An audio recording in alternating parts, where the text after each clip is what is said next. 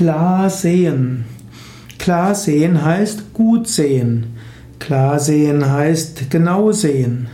Klar sehen kann im gesundheitlichen Kontext eine Rolle spielen und man kann auch geistig und emotional klar sehen. Wie kannst du klar sehen, wenn du, wenn deine Augen nicht mehr gut funktionieren? Wenn du nicht mehr klar siehst, dann gibt es verschiedene Möglichkeiten.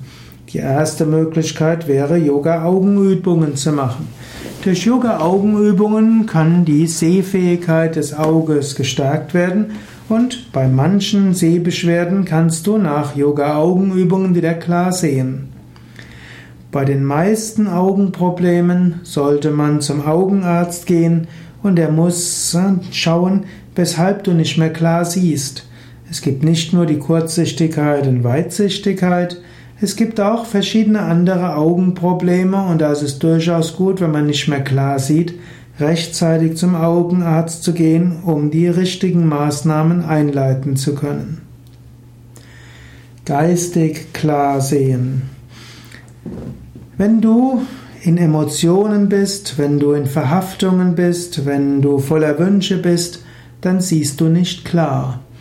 Im Yoga wird gesagt, dass man seinen Verstand reinmachen soll, dass man sich lösen soll von Verhaftungen, von Wünschen und von Gier.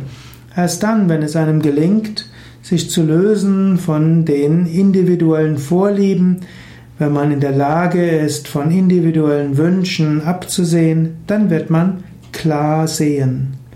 Manchmal hilft es, den Standpunkt von anderen einzunehmen. Manchmal hilft es, sich selbst mit Humor und mit Gelassenheit anzuschauen.